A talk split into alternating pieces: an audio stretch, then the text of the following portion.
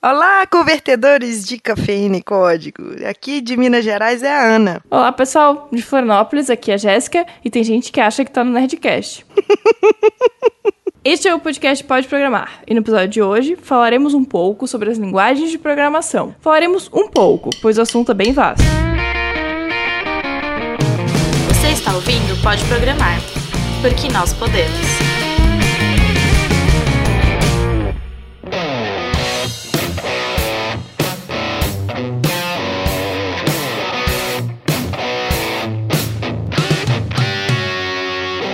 Hoje em dia, existem várias linguagens de programação e algumas delas são compreendidas diretamente pelo computador ou máquina, o que você preferir, e outras precisam ser traduzidas para a linguagem de máquina, e isso a gente vai explicar direitinho com calma. Então, as linguagens de programação, elas podem ser divididas, classificadas em três tipos, considerando o nível de abstração. Ou seja, uhum. a primeiro nível é linguagem de máquina, linguagem de máquina seria hardware, né? Depois temos a linguagem de baixo nível, ou assembly, e depois as linguagens de alto nível, que a gente entra na, nas linguagens que as pessoas mais conhecem. Uhum. Assim, a linguagem de máquina é aquela linguagem crua. Ela é baseada em código binário. Sabe, binário, 0, 1, um, tal. Um parênteses. O nosso sistema numérico é o decimal, que são 10 números, de 0 a 9. E o binário, de 0 a 1. Um, né? Binário, dois números.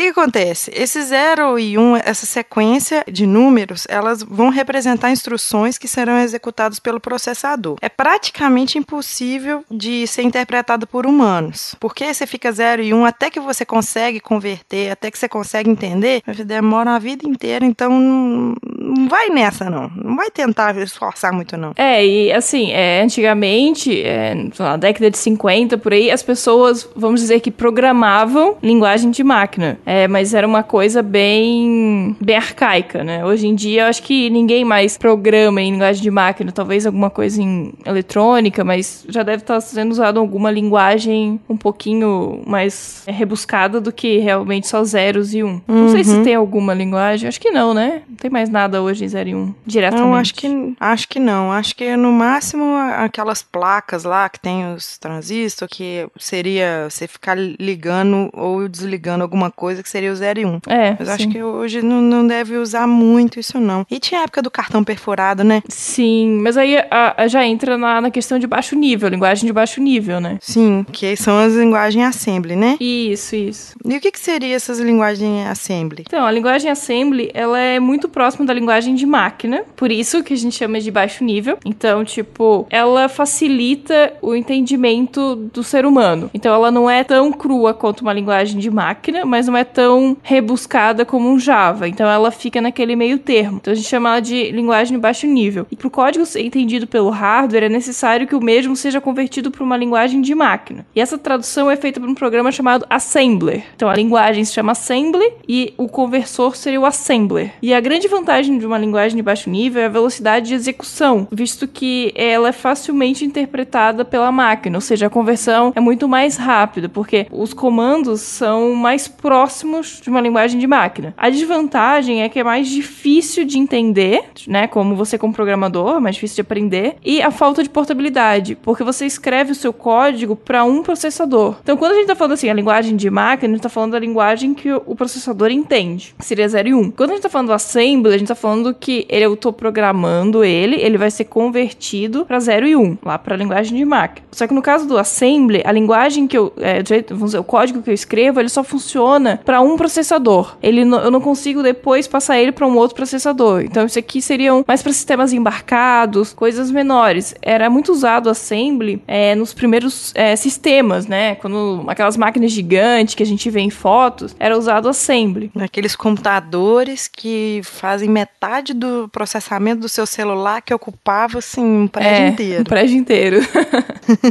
a gente vai botar no post depois um exemplo de um código de máquina, um código de assembly para quem não tem ideia do que é, para né, entender, ter uma noção do código e poder comparar com os códigos atuais de linguagens de alto nível. Acho que seria interessante. né? Ah, um, um exemplo clássico, assim, que vai ver de filme vai ser Matrix, que tem a, a É. linguagem de máquina que a gente vê lá uns símbolos, algumas coisas lá que a gente vê passando e tal. Tudo aquilo ali a gente pode considerar que seja linguagem de baixo nível, né? Uhum. E interpretado depois pelas máquinas, e as máquinas ficam loucona lá, porque elas rebelam das três leis da robótica. E aí, depois disso, então a gente vai falar da linguagem de alto nível. A linguagem de alto nível, ela já é uma linguagem que vai ser uma linguagem mais próxima do que o ser humano é, interpreta. E os programas que são tradutores dessas linguagens, eles são chamados de compiladores. Eles pegam, convertem os programas de alto nível em linguagem de máquina. Esse tipo de linguagem permite aos programas escrever instruções que se pareçam com o inglês, porque a maioria das linguagens de programação são desenvolvidas lá nos Estados Unidos, tem toda uma tecnologia lá que eles desenvolvem e contém umas notações matemáticas. É, nessas linguagens vocês têm uma, uma grafia muito próxima à, à, à linguagem humana, né? Você tem Isso. verbos, você tem substantivos, você tem comandos, né? Comandos escritos, mesmo, palavras, que são muito mais fáceis de entender do que escrever. É porque assim, é no, no assembly você tem comandos, né? Que tentam chegar próximo da linguagem humana, mas é muito comando abreviado. Então, vamos imaginar a palavra go. Ao invés de eu escrever go, de ir, eu escrevo G. E eu tenho que saber que G significa go. Então, tipo, acaba sendo muito mais difícil eu decorar os comandos e tal do que, no caso, uma linguagem de alto nível que eu tenho, vamos dizer, eu tenho, eu tenho um comando que se chama function, que é função. Então eu sei que function vai, vai escrever uma função nesse sentido. E na, na linguagem de alto nível, a gente vai encontrar dois tipos de programação que são mais didaticamente utilizados, né? Nós vamos encontrar a programação estruturada e nós vamos ter a programação orientada a objeto. De SC que mexe mais aí com PHP e tal, eu acho que é mais fácil para você falar da linguagem estruturada. Eu vou deixar essa para você. É, mas não pensem que PHP não tem orientação a objeto, hein? Não, mas é porque você vai explicar. Sim. Então, é que assim, a linguagem estruturada, ela é composta por blocos de código, que são interligados por três mecanismos básicos, que são a sequência, a seleção e a iteração. Bom, vamos imaginar que eu tenho um código em que eu vou escrever sobre o meu personagem, vamos dizer que eu tenho um jogo, e que ele tem que atravessar uma rua. Voltamos ao exemplo do atravessar a rua. Então, a sequência seria o faça. Então, João ande até o ponto tal na calçada e aguarde os carros pararem. Então, isso vai ser meu primeiro sequência de código. Você escreve, né, a sequência do que ele tem que fazer. E aí você tem a seleção, que seriam os ifs, os, os Cs, né? Então, se o carro parar, atravesse a rua. Se o carro não parar, ou seja, né, se, se não, se não parar, fique onde você está. Então você está dando uma, um comando de seleção, vamos dizer assim. Uma outra forma de condição, um outro comando de seleção, seria o switch, em que você pode ter para uma variável, você pode ter vários valores e cada valor vai ter ação.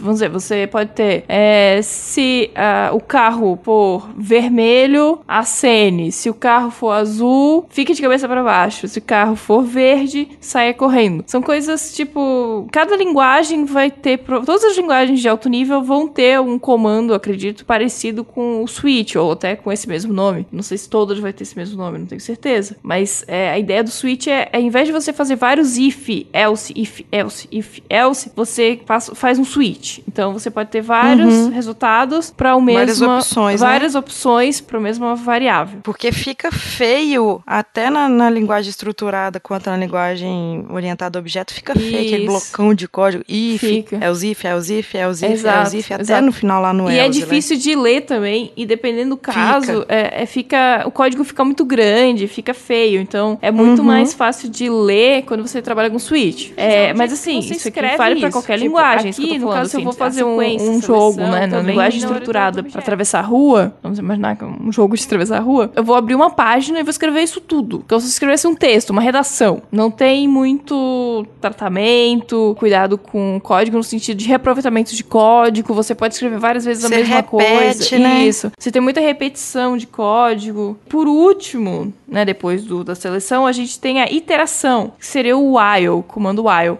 que seria no sentido de que, ou for também entraria aqui, que é no sentido de enquanto o carro não parar, faça tal coisa. Enquanto não passarem, é, sei lá, 10 carros. É, enquanto. Não sei, cada carro, enquanto estiver passando carro, faça tal coisa. Quando parar de passar carros, atravesse a rua. Você pode usar também o while nesse sentido. Então, basicamente, é isso. Na, na linguagem estruturada, você tem esses comandos, assim como na unidade objeto, e você usa ele numa página só e vai escrevendo um, estruturado, ou seja, um bloco depois de outro bloco. Uhum. A linguagem estruturada, com o tempo, ela foi perdendo espaço para orientação objeto. Mas ainda assim, até hoje, ela é muito utilizada. E, assim, por linguagens como COBOL, o PHP, o Perl, entre outros, JavaScript, várias linguagens. Eu acredito que boa parte das linguagens funcionam estruturada, como Pascal também trabalhava com estruturada, Fortran, essas linguagens mais antigas principalmente. Ainda existem muitos sistemas bancários que utilizam do COBOL como, como linguagem e tem muita gente ainda que trabalha com isso. Se você investir na linguagem para aprender ah, no COBOL, tem mercado para isso, então assim, não pense que a, a, linguagem orientada a objeto, a programação orientada a objeto, ela é a, salvadora da pátria, não. Ainda tem muito lugar ainda para programação estruturada. É, e normalmente é... quando você está aprendendo, você aprende estruturada, né? Aí Sim, com o tempo igual você a gente vai falou. Isso, e com o tempo você vai aprendendo a criar funções, a criar, assim, no PHP, o PHP quando ele iniciou, ele era puramente estruturado. Depois com as versões mais recentes, ele passou a ter suporte à orientação a objeto. Ou seja, você poderia começar, né, a, a, criar classes e tal, que aí a Ana vai aí falar tem um os includes lá, né, no, Exato. No é, mas os includes já tinha antes. Então você poder, o que você fazia? Você escrevia uma parte do código numa outra página e depois você dava include, mas quando ele ia, vamos dizer, compilar, porque o PHP não é compilado, ele lia tudo junto, né? Ele é como se ele colasse o código que você fez no outro arquivo dentro do arquivo que você tá chamando. Então a gente uhum, tem, tipo, é, tipo a estrutura hoje que a gente tem de HTML, JavaScript, CSS, que a gente faz isso, separado, né?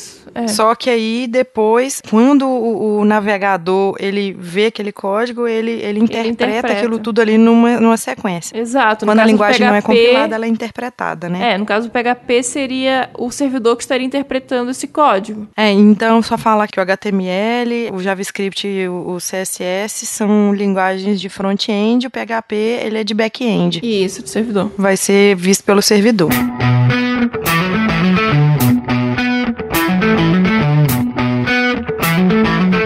Já a programação orientada a objeto, ela tem um modelo de análise que é feito, tem um projeto, porque tem um nível de abstração um pouco mais profundo que a linguagem estruturada. Quando você vai abstrair aquela modelagem que você está fazendo, você vai criar vários objetos. E os objetos eles vão ter comportamentos, eles vão ter características, então a gente vai criar propriedades, métodos e outros componentes da programação orientada a objeto. Para isso, você vai ter, como a gente falou, dos pilares da programação orientada a objeto é, abstração, encapsulamento, herança e polimorfismo. Se a gente for falar aqui, eu acho que dá um episódio inteiro só falando desses quatro pilares. Se a gente quiser aprofundar na programação orientada a objeto. Só que assim, pode googlar, pode pesquisar, que tem muita coisa já que eu acho que vai ficar repetitivo e não tem nada a ver a gente ficar aqui explorando esse tanto de coisa aqui. Na programação orientada a objeto, nós vamos implementar. Quando a gente fala de objeto, a gente tem uma forma desse objeto, que são as classes. É como se fosse uma receita de bolo, sendo que o bolo seria o objeto. Então eu vou, vou determinar o comportamento, vou ter, determinar estados possíveis desse objeto, e eu vou fazer isso tudo lá no, no na classe. As linguagens que a gente já vai ter suporte já para a programação orientada a objeto, ela vai ser o C++, o C Sharp, o VBNet, todas as linguagens que tem ponto .NET, a Microsoft conseguiu fazer implementação para ela virar é, orientada a objeto. O Java, tem o Object Pascal, o Objective C, para quem não conhece, é uma das linguagens utilizadas para iOS, tem o Python, uhum. tem o Hub, tem o Smalltalk e aí tem outros. Aí com a Jess já falou, PHP a partir da versão 4 ele tem suporte para PO. É, e a versão, a versão 4 é antiga, tá, gente? tá na versão 7. Ainda tá um pouquinho antiga. O JavaScript também hoje também tem suporte, porque a gente falou da interpretação que acontece. O Perl também, a partir da versão 5. O VB também, a partir da versão 4. Só que o VB depois é, vai até VB6 e depois vira VB.NET. Não é que vira. A versão .NET pro VB. Isso aí... A eu... VB você diz Visual Basic, né? Quando eu falo VB, Visual Basic, que é mais que eu falei de PO, que é Programação Orientada a Objeto. Isso, PO. Um dos exemplos mais conhecidos de quando a gente fala de orientação a objeto é aqueles exemplos do carro, né? Que o carro é objeto, Sim. que aí ele tem o, o, os elementos, né? Que seriam a porta, que seria o farol. E aí tem as ações. Que aí você falou da receita de bolo, né? Mas eu acho que um dos exemplos mais conhecidos é o do carro, assim, mais simples. É, a gente nem fala carro aqui, pelo menos é, é, é todo lugar que fala que fala veículo, né? É, isso, pode ser o veículo. Que aí você pode depois ter as classes abstratas e tal. Isso, você vai fazer o polimorfismo, porque o veículo ali, ele pode ter rodas, mas pode ser uma moto, pode ser um carro, pode, você pode acabar tendo motor, você pode fazer o treco virar um barco, então as classes derivadas vão herdar da classe base veículo e vão virar carro, vão virar moto,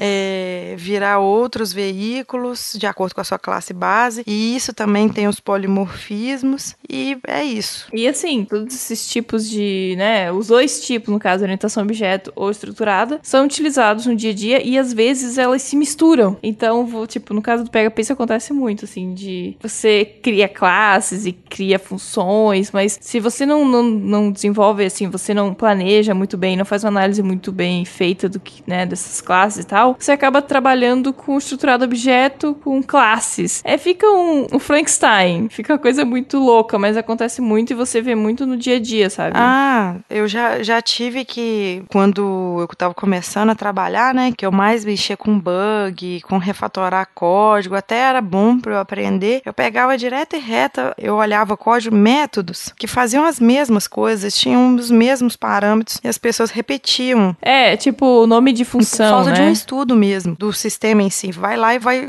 colocando código. E isso, quando não faz bem feito, a gente fala que não seguiu as boas práticas. Exatamente, como ter, tipo, nome de função, se não tiver bem descrito, né, e você não entende o que ela faz, você acaba escrevendo uma nova função para fazer a mesma ação. A mesma coisa e Mas daí a gente já vai entrar um pouco mais a fundo, eu acho, né? Tipo, se a gente começar a falar de função e de classes e boas práticas, eu acho que isso fica para um próximo episódio, né, Ana? É, talvez a gente fala, dê, dê sua opinião aí se você acha que a gente deve falar sobre, mais sobre programação orientada a objeto, boas práticas. Dê, dê sua opinião aí, que aí depois a gente vê o que, que a gente faz. É, no próximo episódio a gente pretende falar sobre as linguagens de programação em si e como você escolhe por onde começar a estudar, É, qual... a gente qual... tá planejando. É, Até o dia 10 do outro mês a gente vai ver o que a gente faz.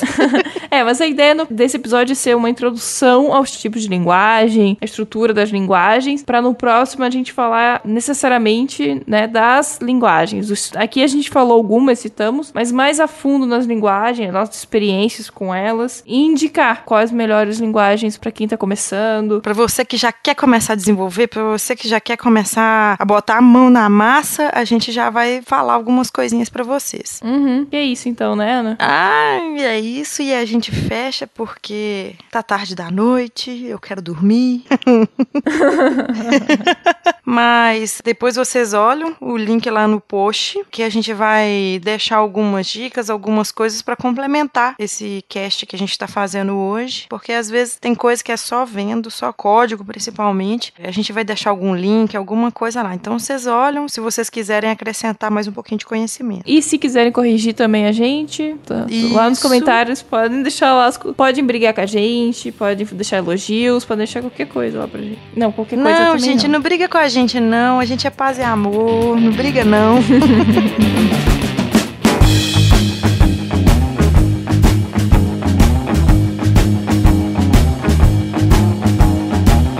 Mas aonde Onde que vai encontrar a gente mesmo, Jess?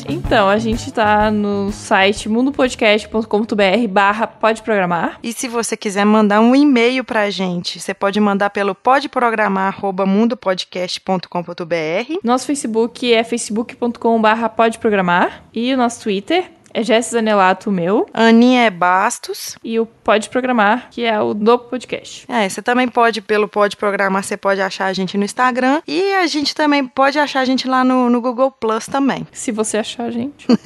Se você usa essa rede social, ok. A gente também não tem preconceito.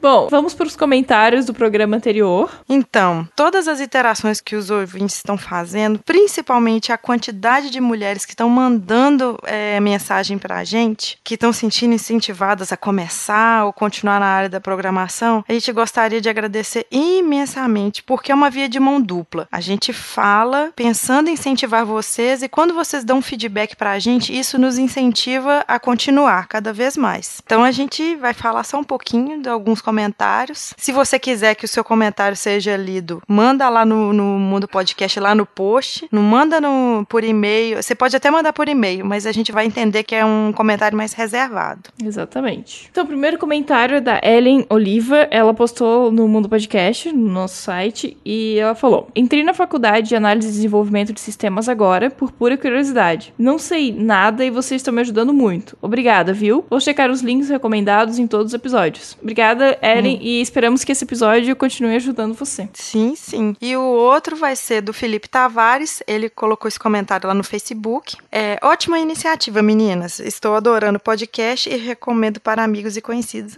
Ai, que lindo. Para complementar, quero indicar também o canal no YouTube relacionado à programação chamado Curso em Vídeo. Lá eles têm ensino de lógica e programação com Portugal, Java, PHP e uso de orientação a objeto com ambas as linguagens. Então, complementando o que ele falou do episódio anterior e desse episódio que nós falamos. Muito legal. É isso aí. Então, pessoal, se vocês quiserem deixar qualquer comentário, vocês já sabem onde. Se quiserem avaliar o podcast no iTunes, também ajuda bastante. Deixar comentário, estrelinha Sim, lá. Você vai lá e dá um like lá. É bem legal. Quem é, usa não iPhone, são estrelinhas, né? Desculpa aí. São estrelinhas, são estrelinhas. então ajuda a, a gente ter alguma recomendação. Eu não sei se a gente tem alguma no iTunes, na verdade. Tem? Não sei. Ou oh, você acredita que eu não olhei? Também não. Eu tenho iTunes aqui. Deixa eu entrar. Então, gente, a gente queria agradecer muito, muito do fundo do coração todo o feedback que vocês dão, quando vocês de alguma forma interagem com a gente, ou no Twitter, ou no, no site, ou no Facebook. A gente fica muito feliz, a gente lê todos os comentários, a gente tenta responder todos o mais rápido que der. Às vezes não dá para responder na hora, porque a gente também trabalha, a gente também tem vida e tal. Então, mas aí a gente queria agradecer muito mesmo. E um beijo. Tchau. Tchau, tchau. Até o próximo episódio. Até.